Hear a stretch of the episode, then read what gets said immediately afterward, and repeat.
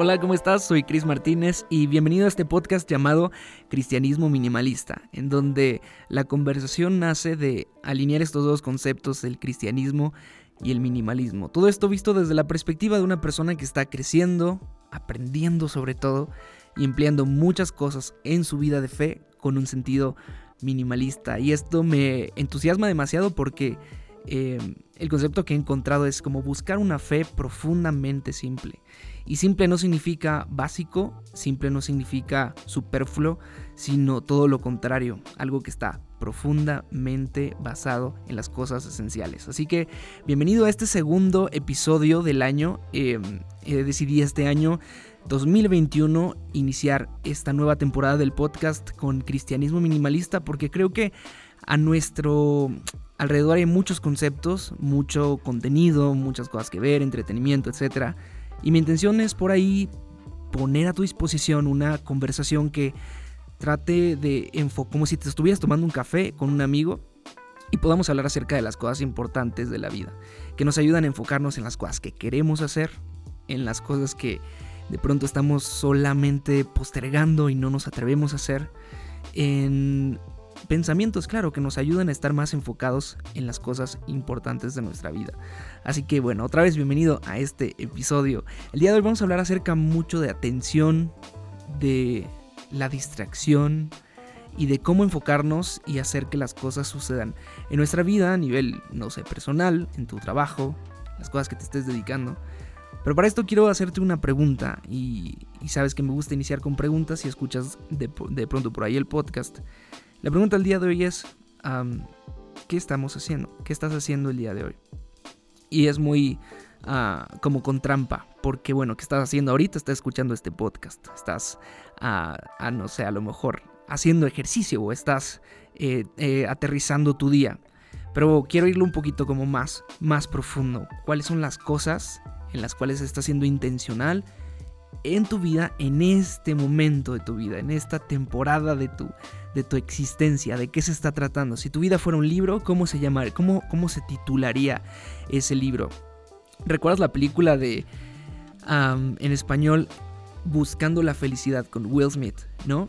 Y esta película basada en, en, un hombre que pasó un sinfín, así, un éxodo súper complicado junto con su hijo para encontrar una vida estable, eh, hablando económicamente, pero también estable su relación con su hijo. Y, la historia está, está, muy linda, está muy linda contada.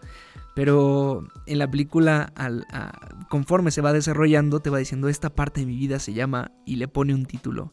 Eh, no recuerdo ahora algunos de los títulos que le puso, pero si el día de hoy te pasara como la película Will Smith y dijeras, esta parte de mi vida se llama, ¿cómo le pondrías?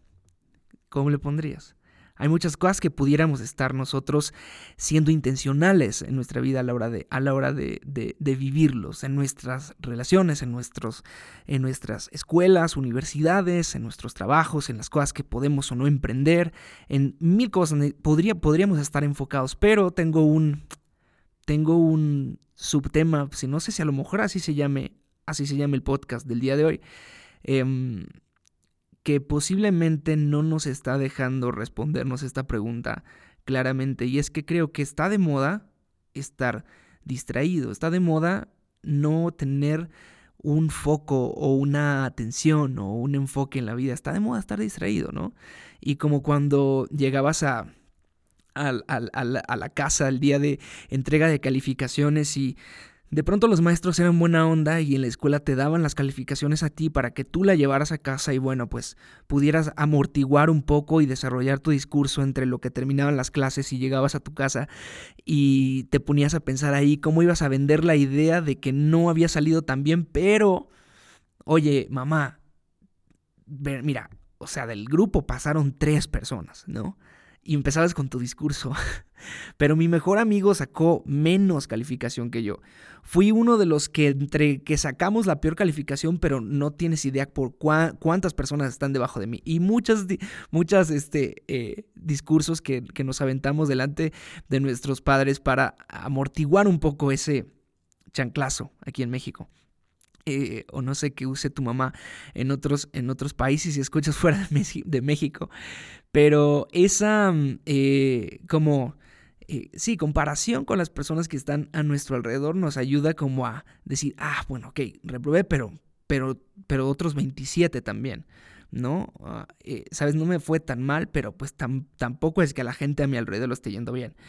Entonces, cuando está de moda estar distraído, pocas personas pueden poner atención a las cosas que, que, son importantes, ¿no? O sea, está, no sé, el otro día estaba platicando con un, un amigo, yo lo considero ya un amigo, es un vecino que, eh, que tenemos Beth y yo, y estábamos platicando acerca del tiempo que, que, pasábamos en el celular. Y es que dice, no, no inventes, o sea, yo no me había dado cuenta cuántas horas puedo llegar a pasar con esto de la cuarentena desde que empezó y todo en mi teléfono. Y es que es demasiado, pero, pero ¿quién no está así? ¿Quién no está haciéndolo, haciéndolo de la misma forma? Y entramos como en esta especie de justificación que, que, sucede y decimos, bueno, pero pero es que, a ver, ¿cómo que qué estoy haciendo en la vida? No, pues estoy yendo a la escuela o estoy estudiando. No, bueno, no yendo ahora, me estoy conectando a la escuela o me estoy conectando al trabajo o estoy, eh, sabes, haciendo pues lo que todo el mundo hace, ¿no? Pues déjame decirte algunos ejemplos de la respuesta a la que estoy tratando de llegar con esta primera pregunta que está abriendo el podcast. ¿Qué estás haciendo? No sé, mira, podríamos estar hablando a, a la hora de hablar de intencionalidad, de vivir con esa, con ese no sé si decirlo, intencionalismo, eso ya es demasiado. Pero hablando de la, cuando tú le pones un tópico a tu momento de vida, quizá podrías decir, ok, yo en este tiempo estoy cultivando mis relaciones familiares, porque no es como que en este tiempo de, cuarentena jamás había pasado tanto tiempo en mi casa con mi familia, nunca había tenido la oportunidad de real sentarme a la mesa a comer con ellos, estoy tratando de, de conocer otras, otras, fases, otras facetas de mi familia, estoy cultivando, no sé, estoy enfocándome en la escuela por la carrera que quiero estudiar. Eh, ese momento en el que estás a punto de de presentar el examen a la universidad estás eligiendo, ¿te, acuerdas? O si estás en esa, en ese, en ese momento de tu vida, permítenos a, a los más viejos acordarnos, ese momento en el que tuviste que decidir qué ibas a estudiar, qué es lo que te, te animó a, hacer, hacerlo, a, elegir esta facultad o a elegir tal carrera, ¿qué fue? Bueno, estaría súper padre ser intencional a la hora de estar en ese momento de vida y decir, ok, estoy preparándome, estoy investigando, estoy pensando, algo que puede ser muy importante para la vida, ¿no? O sea, ¿qué básicamente en qué me voy a especializar? No estoy creando una empresa o estoy desarrollando un producto. ¿Qué estás haciendo el día de hoy? No, pues estoy documentándome acerca de, de lugares en los que en algún momento me gustaría vivir o a los que me gustaría mudarme. Estoy preparándome para casar, por ejemplo, ¿no? Este, hay personas que, que, posiblemente tienen una relación, pero no tienen en la mente algo mucho más serio. Entonces, te hago la pregunta otra vez. ¿Qué estás haciendo? bueno, ¿qué estamos haciendo? No, ¿qué estamos haciendo? Estoy cultivando ahora ya mi matrimonio, estoy cultivando mis relaciones, etcétera. Me cachas la idea, ¿no? ¿Qué es lo que estamos, qué es lo que estamos haciendo? Creo que en esta, en esta moda, insisto, en la que en la que todo el mundo estamos distraídos, es muy fácil perdernos la noción de que la vida necesita tópicos, de que la vida tiene temporadas, que nadie está, eh, o sea, la vida no la tenemos hecha siempre. Yo sé que cuando, cuando somos más jóvenes, como que nunca pensamos en, el transcurso del tiempo, ¿no? Eh, yo recuerdo que una de las, de las cosas que, que no sé, que se convirtió como una especie de, de mantra para mí o de idea muy clavada en la cabeza es que el tiempo siempre estaba pasando. Un día, cuando recién me mudé a la, me mudé a la Ciudad de México, desde Veracruz, de donde yo soy, y llegué a ese primer cuarto de, de que, que, formaba parte de un del departamento de unos amigos y a mí me dieron eh, un espacio chiquitito que no era ni un cuarto, era como lo que estaba entre la cocina y los y el pasillo para los cuartos, algo bien raro, pero yo estaba soñado, o sea, era mi cuarto en el que yo había llegado de, de a mudarme a mi a, una nueva ciudad, a, a, conquistar un nuevo trabajo, un estilo de vida, etcétera, etcétera. Y una de las primeras cosas que hice fue, recuerdo que estaba una pared negra, no me acuerdo si la pinté o ya estaba así, medio dark, ¿no? Pero estaba una pared negra y me sirvió como de pizarrón. Y recuerdo que agarré un gis blanco y escribí en grande, el tiempo de verdad está pasando. Y a veces nos, acordamos con, mis amigos que vivíamos juntos que, que decías, ay, que tenías esto, esto pintado en tu pared, el tiempo de verdad está pasando. Y es que fue una sentencia que me pareció demasiado fuerte, ¿no? O sea, el día que, el día que estamos viviendo el día de hoy es un día que ya no se va a volver a repetir. El día que pasó ayer, bueno, listo, pasó. Y nunca vas a volver a tenerlo como tal. El hecho de que los días se parezcan no significa que sean las mismas oportunidades o el mismo tiempo, es un tiempo que, que, pasó y fin. Entonces, cuando vivimos en una, insisto, en una era en donde el tiempo es súper relativo, en donde hay muchas maneras el día de hoy de gastar y de tirar nuestro tiempo, eh, se, vuelve, se vuelve bien difícil encontrar una razón por la que o, una forma de usarlo correctamente. Estaba echándome una, un clavado ahí en, algunas investigaciones de el, uso, por ejemplo, estaba diciendo, bueno, ¿en qué perdemos más el tiempo? Y bueno, ok, pues en la computadora, en el celular, ¿no? Y dije, a ver, voy a, voy a buscar algunas estadísticas del uso del teléfono. Y resulta que... Em, ah, bueno, primero... No, no, espérate. Sí, dije... Eh, es, es difícil a veces encontrar una una estadística específica de tu región y demás, pero a veces, a veces suele ser como una, una perspectiva o, una, o una razón, una razón, una, ah, una idea, o sea, te da una idea a lo mejor cómo están países desarrollados, como en este caso Estados Unidos, este, para decirte a lo mejor cómo va la tendencia de consumo, ¿no? Y dice que el 47% de las personas en Estados Unidos confiesan que no pueden vivir sin su celular el 47%. Y luego, algo, un, lugar, un lugar como China, me pareció esto así una bomba, que el 99.3% de los usuarios de Internet en China son usuarios desde, desde su celular.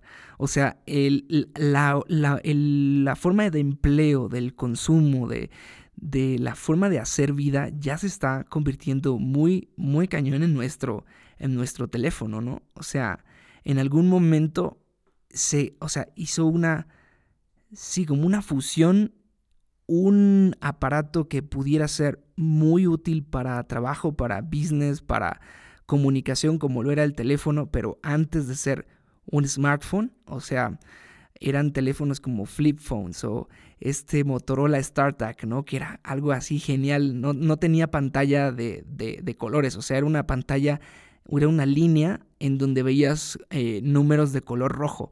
Y entonces marcabas y era un celular, o sea, podías hablar con gente desde donde quiera que estuvieras. Bueno, el StarTAC, pero llegó un momento en donde dos mundos colisionaron y un, eh, una, sí, como un device de, de internet, de, de entretenimiento, de Ah, de consumo de contenido se unió con una herramienta de trabajo y el día de hoy tenemos tantas cosas eh, como una computadora en, propio, en nuestro propio ah, bolsillo. Y es por eso que se vuelve tan complicado a veces medir qué rayos estamos haciendo en el teléfono porque pudiéramos estar haciendo cualquier cosa, ¿no? Desde investigando algo hasta jugando, eh, no sé, FIFA en el, propio teléfono. Pudiéramos estar hablando con una persona, eh, no sé, un colaborador en el trabajo o viendo un video en YouTube. Es, es, es realmente limitado lo que pudiéramos estar haciendo ahí. Solamente para tener un poco de perspectiva con respecto al tiempo que pasamos en nuestro teléfono, investigué el, el, la, tasa actual de libros que se leen al año en México. Y bueno, antes de que me saliera el número de México, me salieron países como Alemania, por ejemplo, que dice que leen 12 libros al año. O España, que leen 7.5 libros al año. Y entre los más bajitos está México, en donde leemos 2.9 libros, libros al año. Y esto solamente para ubicar un poquito la atención, o sea, en dónde está puesta nuestra atención. Evidentemente, en documentarnos y aprender, pues como que no está, ¿no? Entonces, creo que somos una, una sí, una generación creo que también estamos bien nuevos, bien, bien nuevitos en todo este, esta revolución digital. Piénsalo. Hace 10 años conocimos apenas Instagram y poquitos años más, pues Facebook, ¿no? ¿Te acuerdas las, la, la, la, la, vez que alguien te invitó a Facebook? ¿Cómo, ¿Cómo te invitaron? ¿Te acuerdas? ¿Fue un familiar tuyo o fue un amigo? ¿Fue alguien de la, de la universidad o de la prepa aquí en México? ¿Fue alguien de la escuela? ¿O fue un, un sí, un familiar? Yo recuerdo que tengo una, una prima que siempre ha sido como muy así a la vanguardia, ¿no? Y ella tenía una computadora en casa, porque también es que antes no era, no era tan común tener una computadora chida en tu casa. Y yo recuerdo que eh, íbamos, creo que en secundaria, y ella estaba metida en, en esta onda del Metroflog. ¿Te acuerdas del Metroflog? Yo, yo te digo, no tuve Metroflog, pero ni me acuerdo por qué. O sea, no sé si no me llamaba la atención el Metroflog es el, el pre-Instagram. Tú subías una foto, fe qué chistoso, creo que sí, eh, creo que lo que voy a decir, no estoy 100% seguro de lo que voy a decir, pero el Metroflog tú subías una foto que además tenía una interfaz horrible, o sea, era una, era una página así de un color sólido atrás, o sea, tú le podías poner, no sé, café rosado, o sea, una cosa así, era un logo terrible que así decía Metroflog hasta arriba a la izquierda. Y entonces, insisto, subías tu foto y la gente que tenía Metroflog la podía comentar. Pero lo chistoso es que tenías un límite de comentarios. Creo que, si no me equivoco, tenías solamente acceso a 15 comentarios en cada foto que subías. Entonces la idea era, no, pues la gente más, más popular, los 15 se le llenaban rápido, ¿no? Y era así como que, ah, ok, estoy ahí en tu, en tu, en tu feed, ¿no? Bueno, no feed, en ese momento no me acuerdo, en tu muro, creo que no, le decían, no me acuerdo la verdad. Eh, y, bueno, ya ponías la foto y la gente la comentaba. Pero bueno, después de eso vino el, el golpazo de Facebook. Y yo recuerdo que esta prima que tenía Metroflog, por lo cual te empecé a contar el Metroflog, yo la veía pegada así como que esa, esa página de la barrita azul hasta arriba, en donde pues platicaba con amigos todo el tiempo.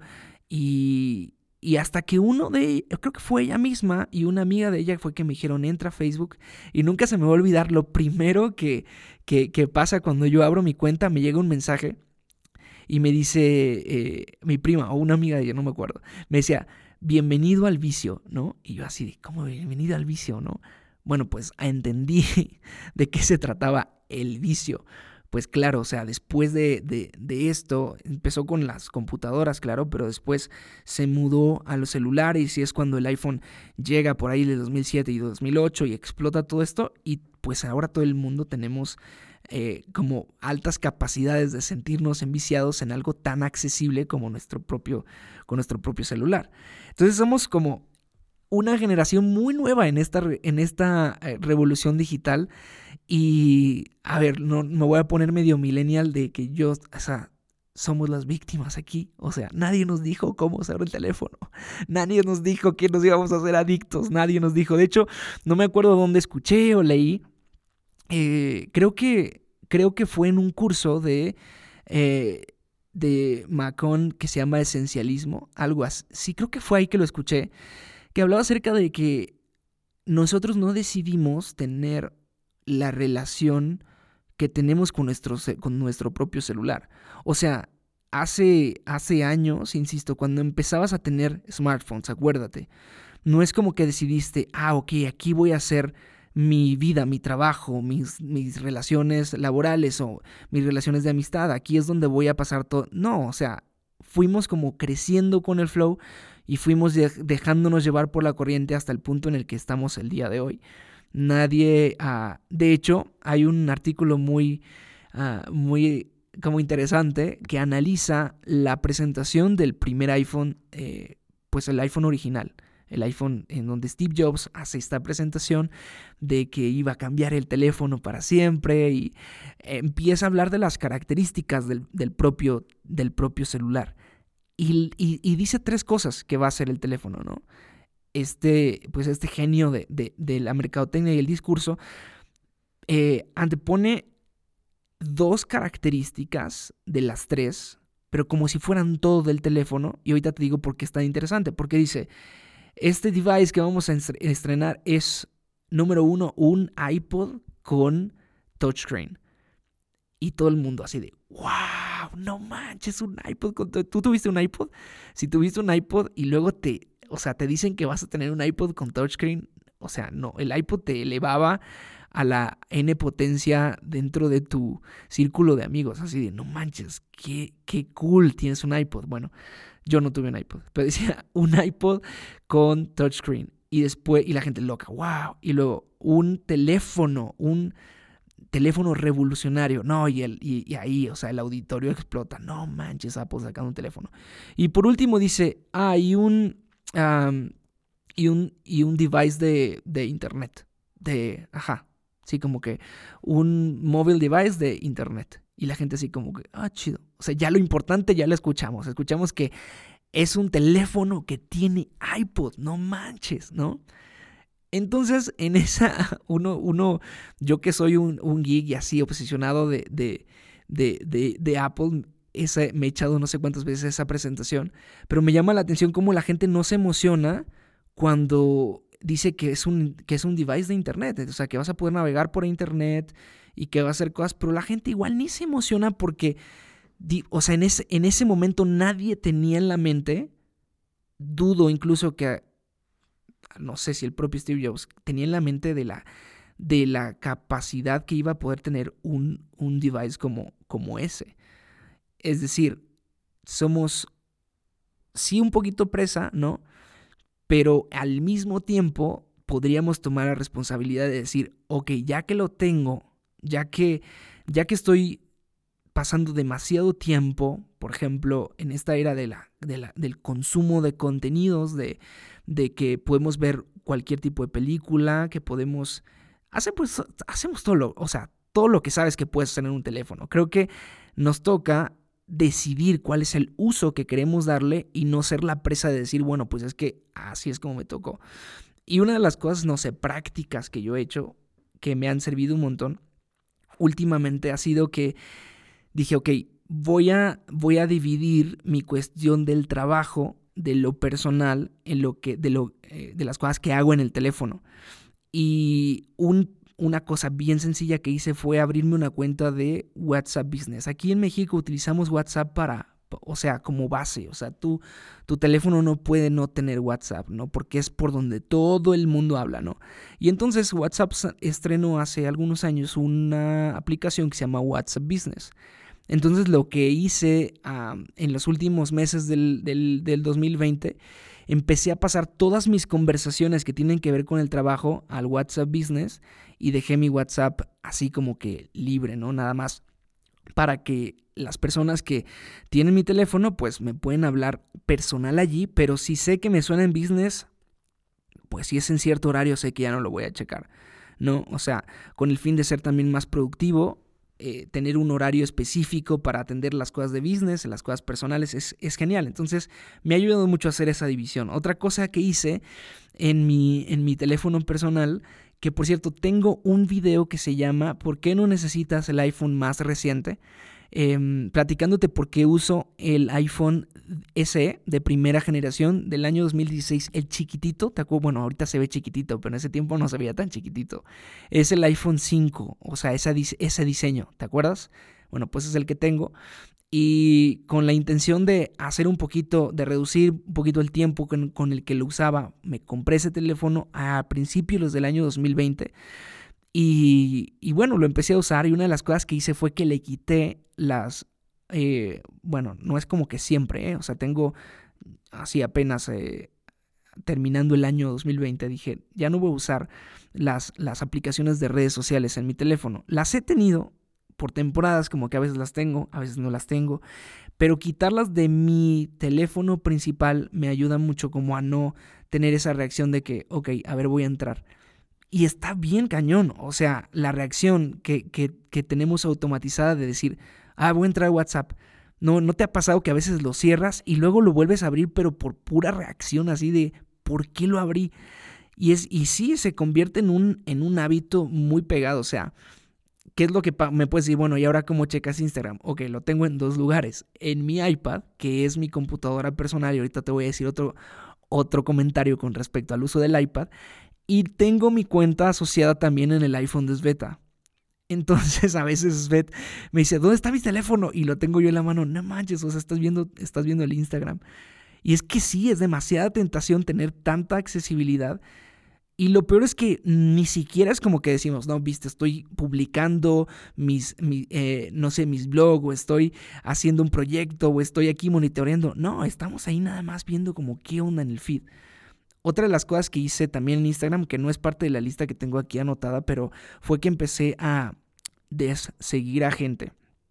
Personas que sabía que no me, motivaba, no me motivaban más que a, compararme, personas que no me añadían nada real, o sea, un montón de páginas de memes, por ejemplo, yo no, no sigo em, en Instagram páginas de memes, entonces así empecé a de seguir, de seguir, de seguir, y me quedé solamente con cuentas que sé que, que, publican cosas chidas, que me animan, que me retan, que es, es buenísimo hacer eso un día te animo a hacer un declare de tu, de tu Instagram, de las personas que sigues, y te, aseguro que te la vas a pasar bien. Al final, cuando abras Instagram, te vas a dar cuenta que la experiencia es otra, ¿eh? Tanto te vas a decir como que mm, ya no sé si me dan tantas ganas, lo vas a seguir haciendo porque es un hábito que ya tenemos bien desarrollado, pero te aseguro que te vas a sorprender de cómo, cómo cambia tu, tu mindset con respecto a Instagram específicamente. Así que bueno, en mi teléfono no uso redes sociales, no tengo las aplicaciones. Ahora sí el comentario del iPad. Algo que me ayudó mucho también es que mi iPad es mi computadora personal. Para, para las personas que por ahí están dudando y decir, oye, un iPad puede, puede suplantar tu computadora. En la mayoría de las ocasiones sí. Yo soy diseñador, bueno, no soy diseñador, o sea, soy dirijo junto con Svet y unos amigos una agencia digital de marketing y a veces me toca diseñar, me toca ilustrar, me toca hacer tantas cosas y lo hago siempre en el iPad. Entonces, eh, si tareas que son a veces tan sofisticadas como, como una tarea de ilustración o de diseño se pueden hacer, y a lo mejor te dedicas no necesariamente a, ese, a ese rubro, sino que trabajas con, no sé, hojas de cálculo, trabajas con, haces ofimática, eh, web browsing, todo eso, una iPad es perfecta. Yo, yo, una de mis misiones en la vida es convertir mucha gente a el iPadismo y que se muden de su computadora al iPad, es genial. Y me ayuda mucho hacer la división de las cosas que hago personalmente en mi teléfono, lo dejo como muy, muy a la onda personal de mi teléfono. Y en el iPad ahí tengo, te había dicho, ahí sí tengo eh, eh, las, las, aplicaciones, bueno, ni siquiera las aplicaciones, las redes sociales las checo casi como por, por la, por, así por el punto com. Pero también ahí todo lo que tiene que ver con mailing, con, eh, no sé, aplicaciones como Pages, como Keynote, Numbers, Skype, que es una aplicación con la que trabajo mucho también, Telegram. Todas esas aplicaciones las tengo en el iPad porque sé que cuando me voy a sentar enfrente del iPad es algo que voy a hacer para trabajar específicamente. Voy a trabajar ahí. Y me ayuda muchísimo. Y bueno, y por último, pues ya mi iPhone se queda como algo muy personal. Imagínate el teléfono que no tiene aplicaciones de redes sociales, que no tienes cuestiones del trabajo allí, que no, o sea, te queda así como, bueno, pues ¿para qué lo uso? De hecho, una de mis pretensiones es que en algún momento pudiera, pudiera eliminar como, a ver, esto es una locura, ¿no? Igual y no lo hago, pero me encantaría hacer un experimento de no tener un smartphone. Eh, siempre, siempre he dicho varias veces que hay un hay un teléfono que se llama Lightphone que me encantaría usarlo y ver, ver la experiencia. Nada más que está demasiado caro como para una experiencia nada más. Entonces, conforme voy viendo que ya estoy mudando toda mi actividad hacia una cuenta de business, mi actividad que así son como eh, esenciales y que no podría no tener un smartphone, como veo que lo estoy mudando allá todo lo business y lo pudiera generar y trabajar todo desde el iPad, igual en algún momento me aviento a no tener un smartphone. Eso me hace mucha ilusión. Bueno, ya que te dije las cosas que por ahí me ayudan a tomar esta responsabilidad de no ser presa de algo como mi teléfono y de decir, quiero saber dónde está mi tiempo y voy a tratar de ser, de ser responsable con el tiempo que tengo, eh, que no siempre lo logro, la verdad, pero la idea es siempre tener una, una constancia, insisto, saber qué estás haciendo, ¿no? Incluso una de las cosas porque, que podrías estar haciendo es, hey, me estoy quitando mi adicción al teléfono, estoy trabajando por ser más intencional con mi tiempo, estoy haciendo las cosas que, que, que sé que me agradan, estoy ganando tiempo para incluso para mis hobbies, ¿sabes? O sea, estoy ganando tiempo para aprender guitarra que siempre he querido hacer, no sé, estoy dando ejemplos, ¿eh? No es como que lo estoy haciendo yo, pero insisto, saber dónde está, dónde está mi tiempo, dónde está, por lo tanto, nuestra vida. La distracción es algo bien, bien profundo, ¿no? O sea, tan, tan, tan, tan así que pudiera estar también afectándonos a la hora de, de decidir qué tipo de cosas queremos hacer en nuestra vida. Eh, la falta de decisión es una prima de la, de la distracción. La dificultad para emplearnos en lo que deseamos también es, es prima de la distracción. O sea, muchas veces no es como que, como que no tengamos la capacidad de emprender algo, de iniciar un nuevo hábito, de comenzar a cuidarnos físicamente, espiritualmente, mentalmente. Es que, insisto, estamos súper, súper distraídos. Y entramos en una en un estado que, que yo le llamo como estado de no decisión. Un estado en donde ya no tienes em, tú como la conciencia del tipo de vida que estás llevando. No tienes la conciencia de que, ah, de que, por ejemplo, no, no, te estás cuidando físicamente, de que no estás haciendo, eh, algo por mantenerte sano. Simplemente estás ahí, o sea, Insisto, estás en un estado de no decisión, un estado en donde no estás siendo intencional contigo mismo por estar distraído. Y sin decidir, nos vamos con la corriente, nos vamos con lo que nos va pasando. Siempre digo, somos presas del destino que es que súper conformista. Y vamos como con el flow de la vida, ¿no? O sea, Oh, pasan los meses, ¿no? Y luego llega otra vez Navidad y dices, no inventes, ya es Navidad otra vez. Y, y, no nos damos cuenta que posiblemente por estar en ese estado distraído de no decisión, no estamos haciendo cosas intencionales en nuestra vida, insisto, no avanzamos en, nuestra, en nuestras relaciones personales, no estamos creando un, un, un ambiente en donde sabemos que que, estamos creciendo, no sé, incluso hasta profesionalmente, si esa es tu meta, eh, o no estás, no estás empleándote a lo mejor simplemente en las cosas que siempre has querido hacer y, y solamente nos la pasamos, insisto, pues distraídos y perdiendo, perdiendo nuestro tiempo. Hay un verso que está en Santiago, en el capítulo 1, que habla justo acerca de irse con la corriente, de dejarse llevar por el, por el flow de, la vida. Y, y te lo voy a leer. Dice, amados hermanos, cuando tengan que enfrentar cualquier tipo de problemas, considérenlo como un tiempo para alegrarse, por mucho que ustedes, para alegrarse mucho, perdón, porque ustedes saben que siempre que se pone a prueba la fe, la constancia tiene una oportunidad para desarrollarse. Así que dejen que crezca, pues una vez que su constancia se ha desarrollado plenamente, serán perfectos y completos y no les faltará nada. Me gusta cómo empieza esta cadenita de consecuencias em, y comienza diciendo acerca de un problema. Y te lo vuelvo a leer. Dice, alégrense mucho cuando estén atravesando cualquier tipo de problemas, alégrense porque ah, dice, alégrense mucho porque ustedes saben que siempre se pone a prueba la fe. O sea, en esos problemas primero lo que pasa es que se pone a prueba tu fe. Y la constancia tiene, por lo tanto, una oportunidad para desarrollarse. Así que dejen que crezca, pues una vez que su constancia se, se, se haya desarrollado plenamente, serán perfectos y completos y no les faltará nada. Entonces, regresemos una vez más a esta cadenita de consecuencias agradables que suceden. Primero identificamos el problema. Estamos distraídos, ¿no? O sea, estamos eh, no siendo intencionales con nuestra vida. Por lo tanto, se pone a prueba, después, continúa y dice, siempre se pone a prueba la fe. Siempre que se pone a prueba la fe, la constancia tiene una oportunidad para desarrollarse. Ya que, ya que identificaste tu problema, es importante saber dónde está puesta nuestra fe, es decir, nuestra esperanza, nuestra visión hacia dónde estamos viendo, hacia dónde queremos llegar, cuáles son las cosas que, que queremos ver reales en nuestra vida. Ok, para hacer eso, tenemos que caminar y andar por un camino, perdón, sí, quise decir, transitar una senda que se llama constancia. Y me gusta porque dice que en esa prueba que estamos viviendo, esa constancia es lo que se va a desarrollar en tu vida. ¿Qué es la constancia?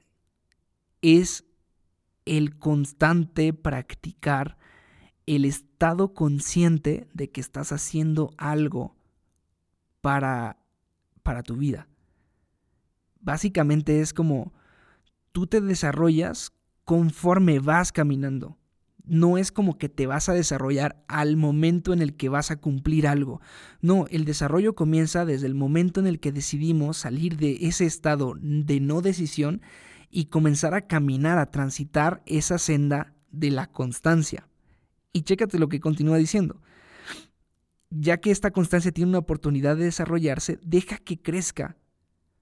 Y una vez que esa constancia se, se haya desarrollado plenamente, serán perfectos y completos y no les faltará nada.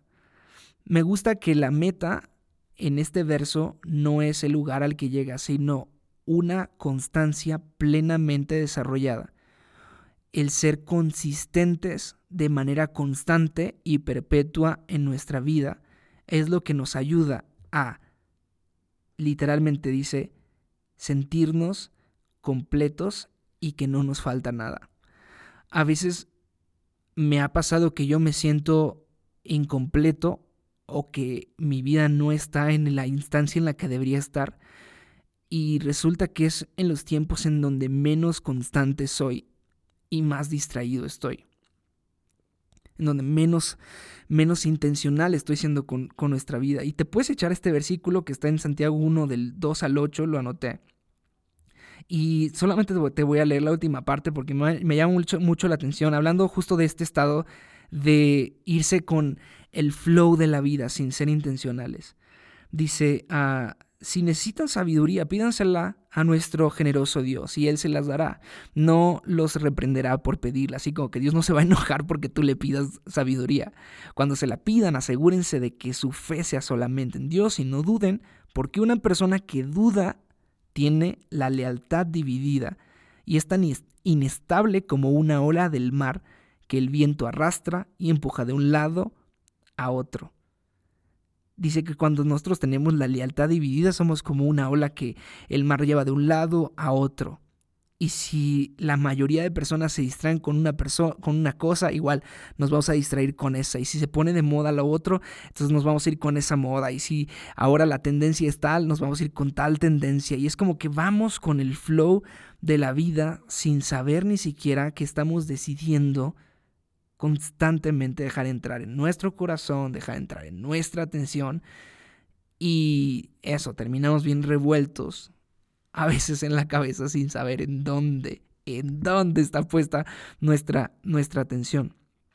Me gusta que la constancia, eh, regresando un poquito a lo que decíamos, nos ayuda a estar en ese estado, a lo contrario del estado de no decisión, al estado consciente de las cosas que estamos haciendo, de aquellas cosas que, que, que, que, a las cuales les estás prestando atención. Y cuando encontramos la atención y la dirigimos hacia, hacia las cosas adecuadas, hacia las cosas pertinentes, creo que podemos empezar a darle mucho giro a nuestra vida y empezar a dar frutos en las cosas que esperamos. Quizá podrías mejorar tu situación espiritual si encuentras dónde está tu atención.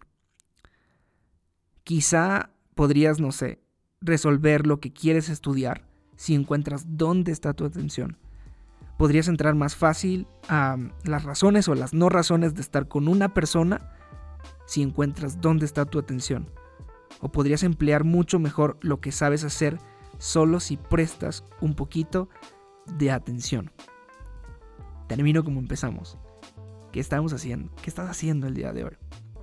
Esta es una, ah, una conversación que, que comenzamos la semana pasada. Este es el segundo capítulo de ah, cristianismo minimalista, en donde La idea es encontrar estos dos conceptos y hacerlo práctico, encontrar una fe profundamente simple, que no se trata eh, de algo, de una fe superflua ni básica, sino todo lo contrario. Práctica, fácil de entender por lo, por lo esencial que es y sobre todo muy ah, gratificante de vivir. Yo quiero agradecerte por haberme prestado este rato contigo y me encantaría que pudieras dejarme un review en donde sea que estés escuchando este podcast en Spotify o en Apple, Apple Podcast en donde sea que esté escuchando este podcast, para mí significaría el mundo entero que dejaras tu review, tus estrellitas, lo que piensas. ¿eh? Me va a encantar leerte y también te animo a que puedas seguirme en redes sociales. Si es que escuchaste este podcast por algún otro lugar y lo encontraste por redes sociales, puedes encontrar el blog como arroba Chris Martínez en Instagram. No, perdón, como arroba cristianismo minimalista en Instagram. Y bueno, a mí también me encuentras como arroba Chris Martínez en vez de la A de Martínez una X. Me va a encantar saludarte y poder incluso comentar de las cosas que vamos aquí platicando. Este podcast sale cada lunes y bueno, pues me encantaría que nos escucháramos una vez más la próxima semana. Yo soy Cris Martínez. Bye.